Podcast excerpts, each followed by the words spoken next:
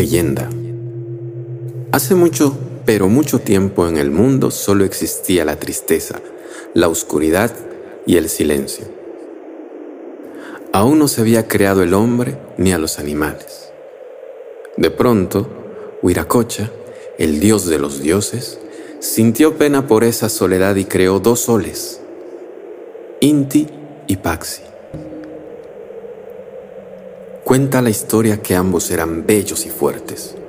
La única diferencia era que Paxi brillaba más que su hermano. Esto puso celoso a Inti, quien descuidó a su hermano y lanzando un puñado de ceniza sobre la cara, la oscureció para siempre. Desde entonces la luz de Paxi es tenue y solo sale de noche.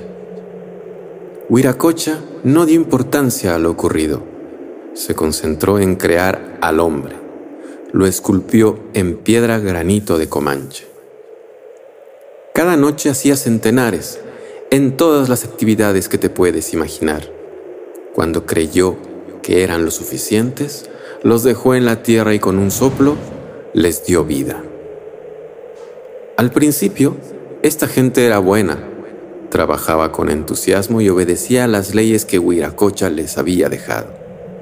Sin embargo, un día, Supai, Macala y Achancho, dioses malvados, cultivaron el corazón del hombre, convirtiéndolos en seres envidiosos y holgazanes.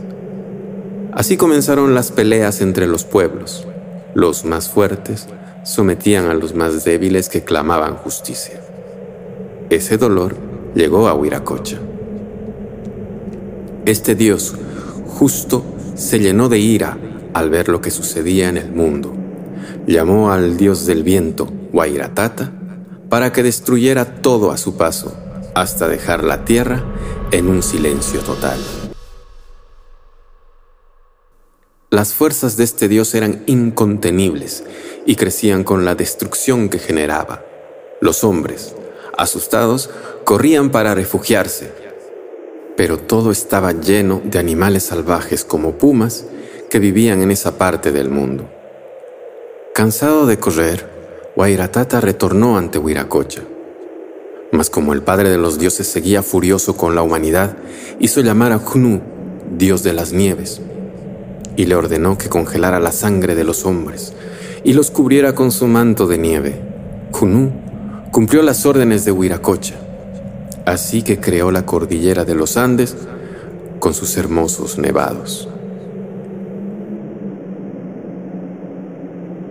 Antonio Paredes Candia